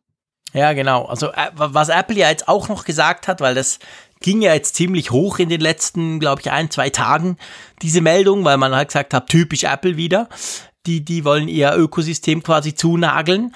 Und dann haben sie ja selber jetzt gesagt, ja, Moment, ähm, das ist quasi Security, so wie du es jetzt gesagt hast, aber sie haben auch gesagt, ähm, es hat keinen Effekt. Also es ist nicht so, dass ein iPhone dann nicht mehr funktioniert oder irgendwie nicht mehr geht, sondern es ist einfach eine, ein Hinweis im Sinn von, hey, da ist keine Apple-zertifizierte Batterie drin, aber es ist noch nicht quasi die Klemme im Sinn von, wie das bei Touch ID zum Beispiel so war, wenn du den ausgetauscht hast, nicht durch Apple, dann ging ja einfach der nicht mehr und gewisse Dinge haben dann wirklich schlicht und ergreifend nicht mehr funktioniert. Soweit geht ja Apple im Moment zumindest noch nicht. Ja, trotzdem ist es ja so, ein jeder kennt das ja aus seinem Auto mit dem Schraubenschlüssel, der dann da ständig angezeigt wird. Es setzt dann ja schon so ein bisschen unter Druck. Ne? Also das ist ja, ja, irgendwie schon natürlich auch zu Recht teilweise, aber manchmal ist es ja, den, auch im ähm, ja, das stimmt. Du kannst natürlich also man, den Batteriestatus nicht mehr sehen und du siehst das ja. dann immer und so. Hm? Eben, und sie könnten es ja theoretisch wahrscheinlich, wahrscheinlich sogar gewährleisten, den anzuzeigen. Also vorher ging es ja auch. ja, und äh, jetzt unterbinden sie es halt. Und es ist halt so eine permanente Erinnerung nach dem Motto, ja, mach das mal so und so. Und äh, ich, ich kann schon Leute verstehen, die daran so ein bisschen Anschluss nehmen, gleichwohl ich auch Apples Linie gut nachvollziehen kann, dass sie eben sagen, ja, baut euch nicht da irgendwie den letzten Mist ein, das kann eben auch nach hinten losgehen. Mhm. Ja, es ist, es, ist, es ist ganz schwierig, da die ideale Linie zu finden. Ja, das ist, das ist in der Tat, das ist nicht so einfach, das, das, das ist wahr. Ähm, ich bin ja da, ich bin da auch so, na, ja, ich weiß nicht. Also ich, ich würde mein, mein teures iPhone niemals irgendwo anders reparieren lassen.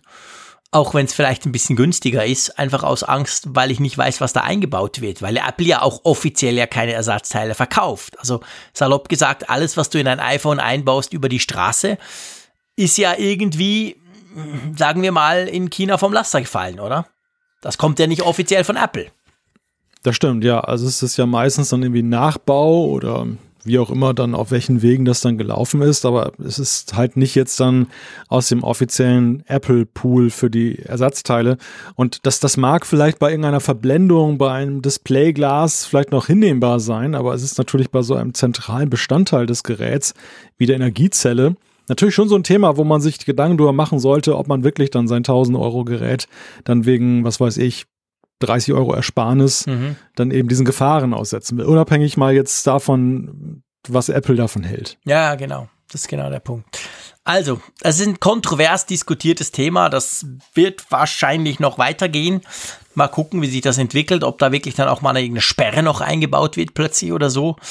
Aber ähm, ja, muss jeder selber wissen, wie, wie, er mit seinem, was er mit seinem iPhone quasi machen will, wenn er ein Problem hat. Jener, kommt natürlich auch ein bisschen aufs Alter an, natürlich. Wenn es ein ganz neues ist, vielleicht hat es noch Garantie oder wenn es gerade knapp aus der Garantie raus ist, ist vielleicht anders, als wenn du ein fünfjähriges iPhone, wo du denkst, du, das gebe ich mal meinen Kindern weiter oder gebe ich sonst irgendjemandem noch. Wenn du das quasi ein bisschen aufmöbeln magst, ja, also pff, muss jeder gucken. Apropos gucken, wollen wir mal auf die Umfrage der Woche gucken? Oh ja. Also auf die letztjährige, äh, letztjährige, meine Güte, so, so, so weit noch nicht, aber auf die letztwöchige, die sich ja so ein bisschen kompliziert gestaltet. Ja, die ist so richtig schön gleichmäßig verteilt. Ziemlich Kuchen. farbig. ja, die Frage lautete ja, nutzt du Apples Office Apps, also Pages, Numbers oder Keynote? Ja, und dann ähm, die Mehrheit, wobei, ja, so groß ist die Mehrheit nicht, aber die Mehrzahl hat mit 34,6 Prozent gesagt, nein, nutze ich nicht. Und dann aber gab es doch einige, die das auch nutzen, gell? Genau, gelegentlich nutzen das 24,4 Prozent, 22,2 Prozent selten und 18,1 Prozent nutzen es sogar oft. Ähm, verschwinden geringe 0,8 Prozent der Teilnehmer haben gesagt, ich besitze kein entsprechendes Gerät, habe also gar nicht diese Wahl. Ja, das ist spannend. Das heißt eigentlich eine Mehrheit nutzt es äh, Zumindest gelegentlich oder oft. Das ist schon noch spannend, oder? Also ich habe darüber hätte gestaunt. Ich nicht, hätte ich nicht gedacht. Genau, ich habe darüber gestaunt, wie gering der Anteil tatsächlich ist derer, die es gar nicht nutzen. Denn ich hätte mir vorstellen können, dass es ist, es ist ja nach meinem Gefühl eher so eine Beigabe mittlerweile, wo man mhm. halt ja, die man vielleicht mal irgendwann mal anwirft, so unwissentlich, wenn dann irgendwie ein Doc X dann runtergekommen ist, man hat kein Office. Aber dass, dass das tatsächlich so rege genutzt wird insgesamt und dass das so, ja, mehr als, ja, doch durchaus fast zwei Drittel dann eben dann sagen, sie nutzen es auf jeden Fall, zwischen einer Verlangs von selten bis oft, bemerkenswert. Ja, das hätte ich auch nicht gedacht. Wobei man ja sagen muss, und das haben wir auch, wir haben ja auch Feedback bekommen dahingehend, dass doch einige uns ja geschrieben haben, ey, das kann man super gut brauchen. Also es ist ja nicht so, dass das, du hast jetzt gesagt Beigabe, Beigabe tönt immer so, so ein bisschen nach, ja, wir packen dir da noch was drauf, weil das wäre sowieso morgen verschimmelt gewesen. Aber ähm, die, also für gewisse, das, das, eigentlich würde das wahrscheinlich für ganz viele reichen außer jetzt die super Excel-Freaks, die sagen, ja, das kann das und das nicht, aber ähm, man, man kommt damit schon relativ weit, für das es ja einfach dabei ist bei einem Mac oder bei einem iPhone oder bei einem iPad. Ja, und am Ende ist es halt auch sehr bequem. Ja, klar. Also, und günstig, ich meine, man muss, weil es kostet nichts. Ja, ja, gut, man muss fairerweise sagen, ich habe auch schon mit Keynote gearbeitet, um Präsentationen zu machen und ich habe mir zum Vergleich auch PowerPoint angesehen. PowerPoint ist natürlich ein unglaublich mächtiges Tool, aber wie ich finde, auch im Vergleich zu Keynote dann eben auch schon wieder umständlicher. Ja. Und für den, Ge ich glaube, gerade der Gelegenheitsnutzer findet in diesen Apple-Apps eben so eine Einfachheit vor, die ihn erstmal so ein bisschen bezaubert, die, die einfach angenehm ist. Page ist das Gleiche. Mhm. Du kannst da richtig professionelles Desktop-Publishing machen und ja. gleichzeitig ist es noch recht einfach gehalten. Es ist sehr viel eben mit, mit Ziehen und Anklicken von Objekten und du musst nicht unbedingt jetzt wissen, in welchem Untermenü sich was bewegt. Also ich denke mal, das ist so der Reiz dieser Software und, und das unterscheidet auch Apples Office-Produkte auch von den kostenlosen Alternativen, die du zu, zu Microsoft Office hast. Weil LibreOffice und wie sie alle heißen mögen, die sind ja eher noch eine Ecke komplexer als dann eben Microsoft Office. Und ähm, ja, das, das ist dann halt wieder eine andere Liga, in der diese Produkte spielen. Ja, und es ist ja auch bei Microsoft Office so. Natürlich, es gibt viele, die das absolut ausreizen, die genau Feature XY hinten links im 3000. Untermenü genau brauchen. Aber wahrscheinlich die Mehrzahl der Nutzer braucht natürlich nur einen Bruchteil, da zähle ich mich absolut selber auch dazu, all dieser möglichen Funktionen. Und da würde an und für sich würden wahrscheinlich Pages zum Beispiel würde auch reichen für das, was sie tun. Aber ja, man ist sich halt nicht gewöhnt, man denkt vielleicht nicht unbedingt dran und man will sich, was ich durchaus auch verstehen kann, halt nicht dran gewöhnen, ein anderes Tool zu nutzen, was ja dann so ein bisschen anders funktioniert auch. Naja, und ein Punkt, der glaube ich auch eine Rolle spielt, ist, dass du diese Sachen auch auf iOS hast und dass diese Synchronisation über die iCloud ähm, einfach so komfortabel und einfach ist, dass auch da so ein Berührungspunkt ist, wo du relativ leicht sagst, hm, das passt sich irgendwie ganz gut ein, das nutze ich mal mit. Ich habe jetzt ein iPad und, mhm. und äh, will eine kleine Tabellenkalkulation aufmachen. Oh, jetzt bearbeite ich sie auf meinem Mac weiter. Es geht halt alles so schön einfach und unkompliziert. Ja, typisch Apple. Also das ist natürlich letztendlich ja genau die Idee von ihrem Ökosystem, wo man drin steckt, dass es halt so einfach und so, so unkompliziert funktioniert. Und da macht das durchaus Sinn. Wollen wir mal zur aktuellen Frage kommen? Ja. Die dreht sich genau um diese Geschichte mit den Akkus. Und zwar ähm, die Frage, sollte Apple den Gebrauch von Fremdakkus in iPhones künftig weiterhin zulassen? Oder sollten sie da die Schrauben anziehen quasi? Genau. Die Antwortoptionen sind ganz einfach. Ja, nein, weiß nicht. Genau. Mal gucken, was ihr da davon haltet. Unabhängig jetzt, ob ihr selber betroffen seid oder nicht. Ihr könnt euch uns natürlich auch eure Stories schicken und, und schreiben, wie ihr das gemacht habt. Vielleicht hattet ihr mal so einen Akkutausch oder musstet irgendwas in dahingehend ähm, machen lassen. Wo habt ihr das machen lassen? Das interessiert uns durchaus. Ähm, ob ihr da gleich zum Apple Store gegangen seid oder eben zum PC bzw. zum iPhone-Doktor um die Ecke. Das ist ja schon ganz spannend zu gucken, was man macht, wenn man eben so ein Problem damit hat. Gut. Ja, du, wir, wir haben ja schön, wir, wir haben Zeit für Feedback. Genau. Magst genau. Soll ich mal loslegen? Ja, leg doch mal gleich los. Ich habe ja eine Zuschrift aus der Schweiz und zwar von Manuel. Er schreibt oder hat uns äh, angeschrieben mit einem Problem, wo er sich ein wenig Hilfe verspricht. Vielleicht vorweg mal kurz gesagt, wir haben ja noch die Apfelexperten. Wir haben lange nicht mehr drüber gesprochen. Stimmt. Apfelfunk.com slash Experten. Da findet ihr eine Art Forum, mhm. wo viele kundige Leute eben auch dann unterwegs sind, die sich eurer Fragen annehmen. Also was ich immer beobachte ist, da sind schon allerhand Fragen eben geklärt worden und das eben auch recht schnell, also schneller als wir es hier über das Feedback manchmal gewährleisten können. Garantiert schneller. Aber leg mal los. ja, ich leg mal los. Und zwar schreibt, ich habe ein etwas spezielles Problem, bei dem mir ja vielleicht jemand aus der Community oder sogar ihr helfen könnt. Mein MacBook Pro 2015er Modell uh. Oh, Akku. genau. War so eben drei Wochen im Akku-Austauschprogramm.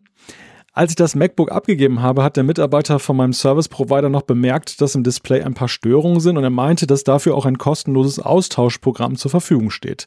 Ich sagte natürlich nicht nein und freute mich auf ein fast rundum erneutes MacBook mit neuem Akku und neuem Retina-Display. Jetzt habe ich meinen Backup wieder installiert und meine integrierte Kamera funktioniert nicht mehr. Sie blinkt zwar grün, das Bild bleibt aber schwarz. Ich habe es mit FaceTime, Skype und QuickTime Player versucht, aber überall das gleiche Problem. Natürlich habe ich in den Sicherheitseinstellungen alles freigegeben und ich habe es auch noch mit einem anderen User versucht, leider alles ohne Erfolg. Habe das Problem nun auch meinem Service Provider gemeldet, dieser hat dann gemeint, ich müsse das MacBook vorbeibringen. Darauf habe ich aber wenig Lust, da es ja soeben für das ganze Austauschprogramm schon drei Wochen weg war. Habt ihr von so einem Fehler schon mal gehört oder wie würdet ihr vorgehen?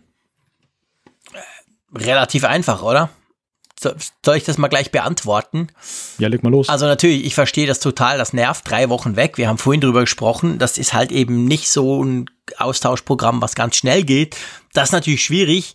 Und dann gleich ein Fehler nochmal quasi. Du kriegst zwar ein neues, ein neues Display, was cool ist, aber ähm, das sieht für mich extrem nach, ja, beim Display-Tausch, da ist ja die Kamera quasi mit involviert, die steckt ja im Display ähm, dass da irgendwas schiefgegangen ist. Was auch immer, vielleicht ist sie gar nicht richtig angeschlossen, keine Ahnung, da, da kenne ich mich zu wenig aus, aber das ist ja ganz klar irgendwie bei diesem Display-Tausch passiert.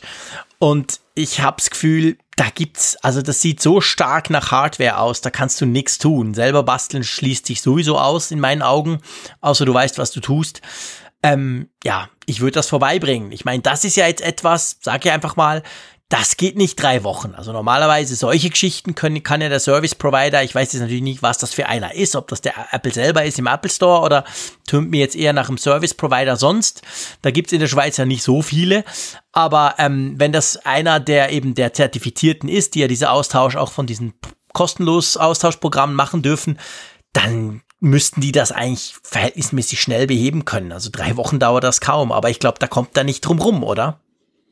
Ja, ich würde so vermuten, dass es vielleicht auch was damit zu tun hat, dass ähm, da so eine Art Sperre irgendwie drin ist, weil ja, ich vielleicht. denke mal, dass da gegen Manipulation der Kamera irgendetwas drin ist. Also, dass sie so. prinzipiell anscheinend funktioniert, also ansprechbar ist. Also, dieses Blinken zum Beispiel zeigt ja, dass sie irgendwie Sie ist jetzt dann nicht ohne Strom oder so, mhm. dass sie mhm. aber vielleicht beim Display-Tausch, dass da irgendwas vergessen wurde oder falsch gemacht wurde, was dann halt dazu führt, dass dann diese Hardware-Komponente eben als unverfälscht angesehen wird und dass dann da vielleicht irgendwo der Haken da drin ist. Aber das ist tatsächlich ein, eine Sache, also selbst wenn es eben Software gesteuert dann vom Service Provider gelöst werden kann, man, wir haben nicht die Tools, um das zu machen, also sollte man unbedingt damit einmal hingehen. Ja, absolut. Also ich glaube, da kommst du nicht drum rum, Manuel.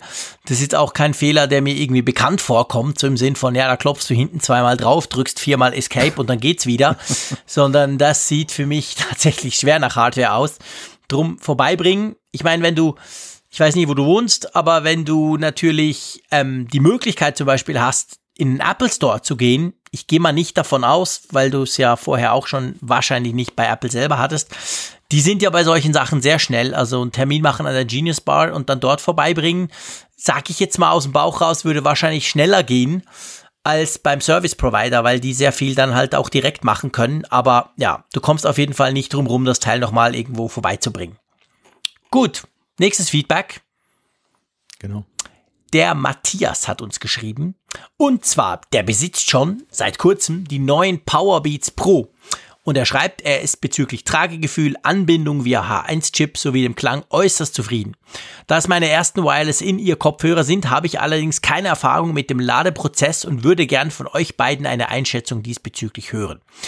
Die Laufzeit beträgt üppige neun Stunden, das heißt, dass die Powerbeats selbst nach vier bis fünf Stunden Musikgenuss noch immer halb voll sind.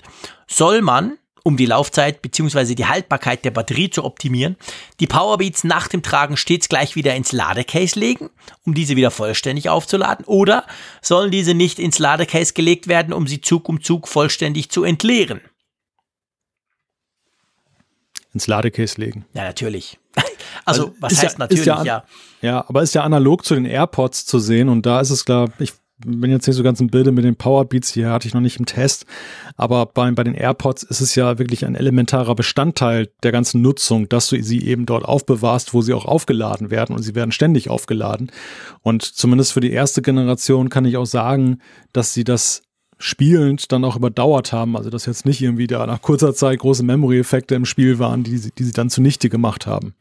Nein, also das ist ja das Thema bei den, bei den AirPods ist natürlich auch ein heiß diskutiertes. Bei mir waren es nach ungefähr gut zwei Jahren, wo ich sie wirklich täglich genutzt habe, äh, war es dann schon weniger gut als am Anfang, aber die Akkulaufzeit war immer noch problemlos so, dass ich zwischen Bern und Zürich pendeln konnte. Also von dem her gesehen, und der Punkt ist ja vor allem der, die, ich, ich bin auch bei den Powerbeats nicht ganz sicher, ich hatte die auch noch nicht im Test. Ich versuche mir die noch irgendwie zu organisieren, weil ich die auch sehr spannend finde, aber es ist so, wenn die draußen sind quasi, dann sind die verbunden mit deinem iPhone.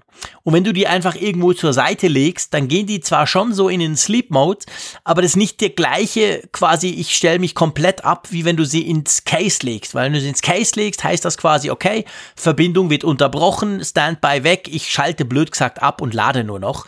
Und so ist es eben nicht, wenn du sie einfach irgendwo hinlegst. Das heißt, dass die dann auch noch Batterie verbrauchen. Also bei den AirPods ist es ganz krass, wenn du da einmal nimmst und irgendwo hinlegst, dann ist der nach relativ kurzer Zeit, ist mir nämlich auch schon passiert, ich habe die rausgenommen, mit einem gequasselt, leg die dann so neben meine Maus, renn dann wieder rum und so und vergesst die zurück ins Case zu legen. Dann waren die gefühlt nach, keine Ahnung, nach zwei, drei Stunden waren die leer. Einfach wie wenn ich sie genutzt hätte. Vielleicht nicht ganz so krass, aber plus minus. Und ich könnte mir vorstellen, dass diese, dieses Handling, diese Art ähm, bei den Powerbeats genau gleich, bei den Powerbeats Pro genau gleich ist. Also von dem her musst du oder würde ich auch vorschlagen, schmeiß die Dinger ins Case, schließe das Case, wenn du sie nicht mehr brauchst und ja, dann sind sie halt immer voll aufgeladen. Ja, und das ist ja auch ein Teil des Nutzererlebnisses, dass du dir nicht da immer einen Kopf drum machen musst, ob die schon wieder halb voll sind, sondern dass du eben durch diese Aufbewahrung darin und das Aufladen, du dem dann auch gleich wieder immer in die Lage versetzt wirst, dann deine Maximalzeit dann auch auszuschöpfen. Ja, natürlich, klar. Also das ist natürlich, ähm, ich, ich weiß, die Powerbeats Pro haben nochmal eine bessere Akkulaufzeit als die Air, als die AirPods 2 auch. Also die, die halten wirklich lange, aber ja, trotzdem, ich glaube, das würde dir nichts bringen, weil die, die wären dann trotzdem leer, wenn du sie das nächste Mal quasi weiter brauchen willst, oder? Ja, und ich glaube auch der Verschleiß, den du beschrieben hast, also unabhängig mal von der Nutzung, bei mir war sie geringer, also die sind immer noch sehr langlebig bei mir, mhm. aber es sind halt auch wirklich Mikroakkus und gerade bei der ersten Generation, ich finde das sowieso ein technisches Wunderwerk, wie die das hinbekommen haben, die eben so auszustatten mit so viel eben Energie, um dann eben wireless, also mit Übertragung permanenter, dann eben dann zu funktionieren. Das ist ein kleines, äh, ja, wirklich Wunder. Und ähm, deshalb ist dann auch zu erwarten gewesen bei der ersten Generation, dass sie nicht zehn Jahre alt wird. Aber ich glaube, es wird auch von Modell zu Modell besser. Ja, ja, absolut. Das ist, glaube ich, auch. Und es ist wirklich erstaunlich, das stimmt. Also ich, ich staune auch immer bei den AirPods, da hat man überhaupt keinen Platz für Akku eigentlich, weil da ist noch so viel Technik drin. Und die Powerbeats sind zwar ein bisschen größer, aber so viele riesengroße auch nicht und haben nochmal bessere Akkulaufzeit. Das ist schon, das ist schon eindrücklich. Also das liegt sicher auch an diesem H-Chip, H1-Chip jetzt oder am Vorgänger-Chip, der das halt sehr optimiert hat. Die brauchen im Verhältnis weniger Strom für Bluetooth und so als andere solche Wireless-Headsets. Also da hat Apple schon einen guten Job gemacht, ganz klar. Gut, wollen wir noch einen reinnehmen? Wir nehmen noch einen rein. Eine Classic-Zuschrift sozusagen. Ja, sehr schön. Genau. liegt, liegt nämlich schon so eine kleine Weile zurück. Und zwar der Cord hat uns geschrieben, es ging um eine Anekdote zum DSL-Ausfall. Also der ein oder andere erinnert sich, ich hatte ja vor einiger Weile mit dem Problem zu kämpfen, dass am Aufnahmetag hier dann der Internetanschluss lahm lag und äh, der Apfelfunk drohte sozusagen nicht, dass er nicht aufgenommen werden kann, eben deshalb. Und da hatte Cord uns dazu geschrieben, ich musste wirklich schmunzeln, als Malte von seinem kurzzeitigen DSL-Ausfall berichtete. Mir ging es vor einigen Wochen ähnlich, allerdings hielt mein Ausfall ganze 24 Stunden an. Uah. Abgesehen davon, das ist Wahnsinn, ne? Also abgesehen davon, dass ich auch über das Internet fernsehe, in dem Falle mit Magenta TV und dadurch das Champions League Finale nur auf dem iPad gucken konnte, Stream On sei Dank, hatte ich ein ganz anderes, in diesem Moment unlösbares Problem. Ich konnte nämlich die Alarmanlage meines Magenta Smart Homes nicht deaktivieren und habe beim Öffnen der Wohnungstür folgerichtig Alarm ausgelöst. Nein. Dieser macht sich dann dank fast komplett mit Philips Hue Leuchtmitteln ausgestatteter Wohnung durch ein rotes Blinken aller Lampen bemerkbar. Geil. Wie beim roten Alarm auf der USS Enterprise, nur ohne Ton. Die Smart Home Zentrale war leider auch nicht lokal über WLAN erreichbar. Und so bin ich durch die ganze Wohnung alle Lichtschalter betätigen, aus anderen Lampen umständlich die U-Birnen rausdrehen und auf zwei Schränke klettern, um die Lightstrips von der Stromversorgung abzuklemmen. Eine akkubetriebene U-Go muss sich dann in den Abstellraum bringen, weil die ja keinen richtigen Ein-Ausschalter hat. Wenn ich wenigstens herkömmliche Glühbirnen da gehabt hätte, hatte ich aber nicht. So verbrachte ich den Abend mit dem Schlummerlicht, Schummerlicht aus Bad und Gäste-WC und einer Kerze auf dem Tisch. Da wurde aus dem Smart Home mal wieder ein ziemliches Dump Home, schreibt Kurt. Herrliche Zuschrift. Vor allem das Coole finde ich ja, also unangenehm definitiv, aber das Coole dran ist ja eigentlich, bei ihm ist ja, salopp gesagt, ja nur das Internet ausgefallen. Es war ja kein kompletter Stromausfall, hat sich aber dann dahingehend durch seine Konfiguration eigentlich ausgewirkt wie ein Stromausfall, weil er nämlich all die Lampen rausschrauben musste, damit die nicht einfach rot Dauer blinken, so in, in, in der Alarm, in der Alarmkonfig, oder?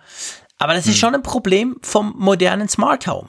Ich denke das ja mal, ich, ich bin ja längst nicht hm. so weit wie der Cord. Also bei mir sind ein paar U-Lampen und ein paar Kameras, aber das ist alles noch nicht so richtig toll vernetzt und so. Aber ähm, das Problem ist schon, selbst wenn du alles bei dir lokal hast, dass ohne Internet, sprich ohne Cloud, ohne Steuerung eben blöd gesagt von außen, geht fast nix. Ja, es ist auch so eine Laziness der Hersteller, muss man sagen. Und mhm. Core Zuschrift zeigt das sehr schön auf. Die Entwicklungsrate ist halt hoch, also es wird sehr schnell, werden sehr schnell sehr viele Produkte auf den Markt geworfen und es wird dann eben auf die Cloud-Funktionalität vor allem geachtet, was ja auch mal, mal mehr, mal besser, mal schlechter funktioniert und oft erst durch Updates dann so richtig zum Laufen kommt.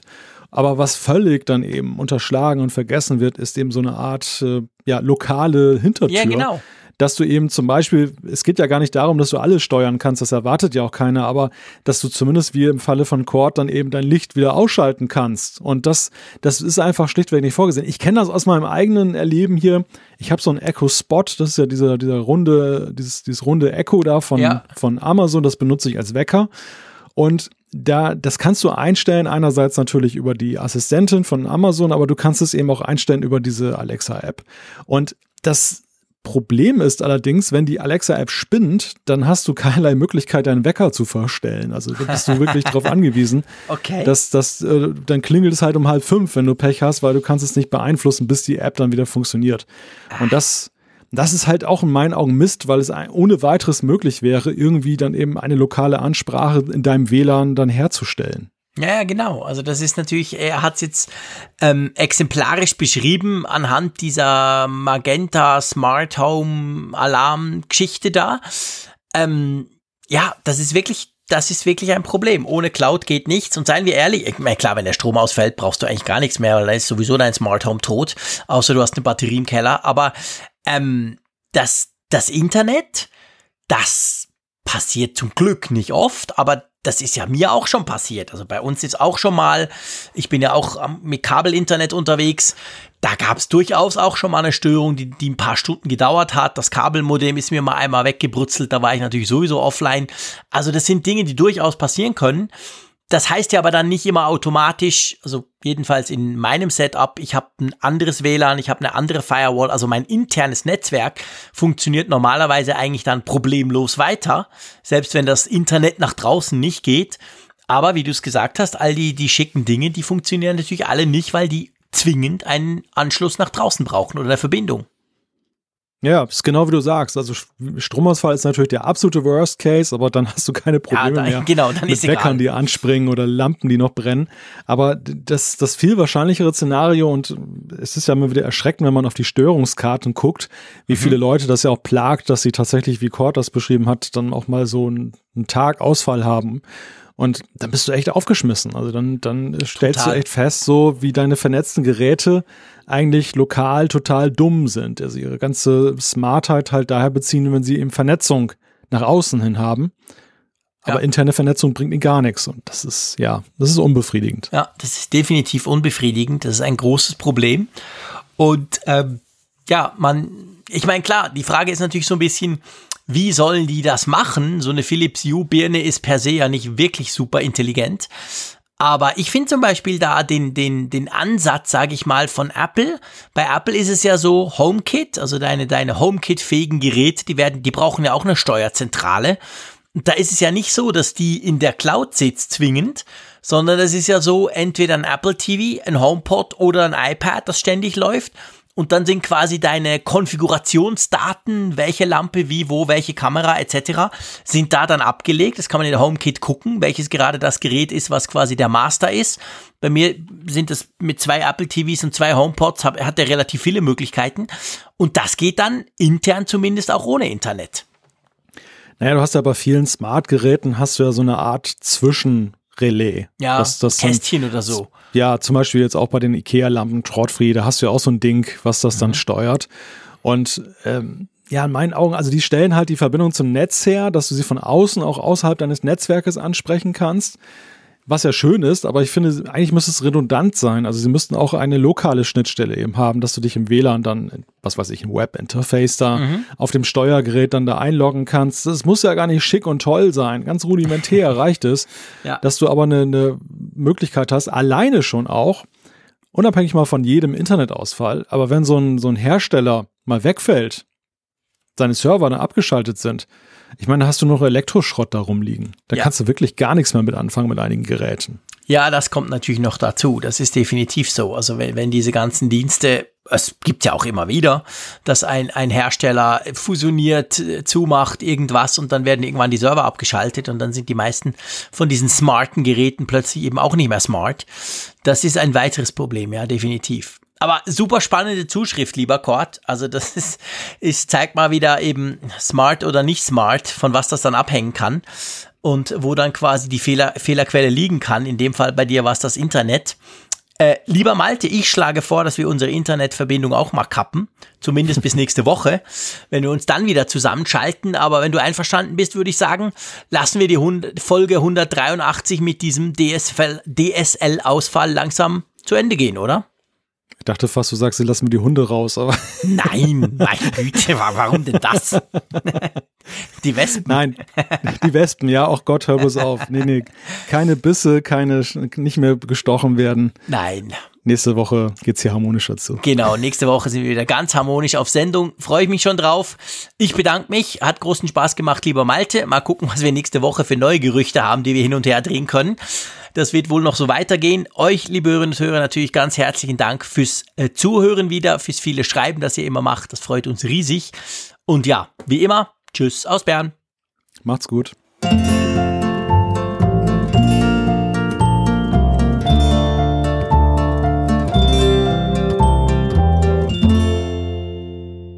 Immer auf Empfang mit Funkgerät, der App zum Apfelfunk. Lade dir jetzt Funkgerät für iOS und Android kostenlos im App Store und bei Google Play.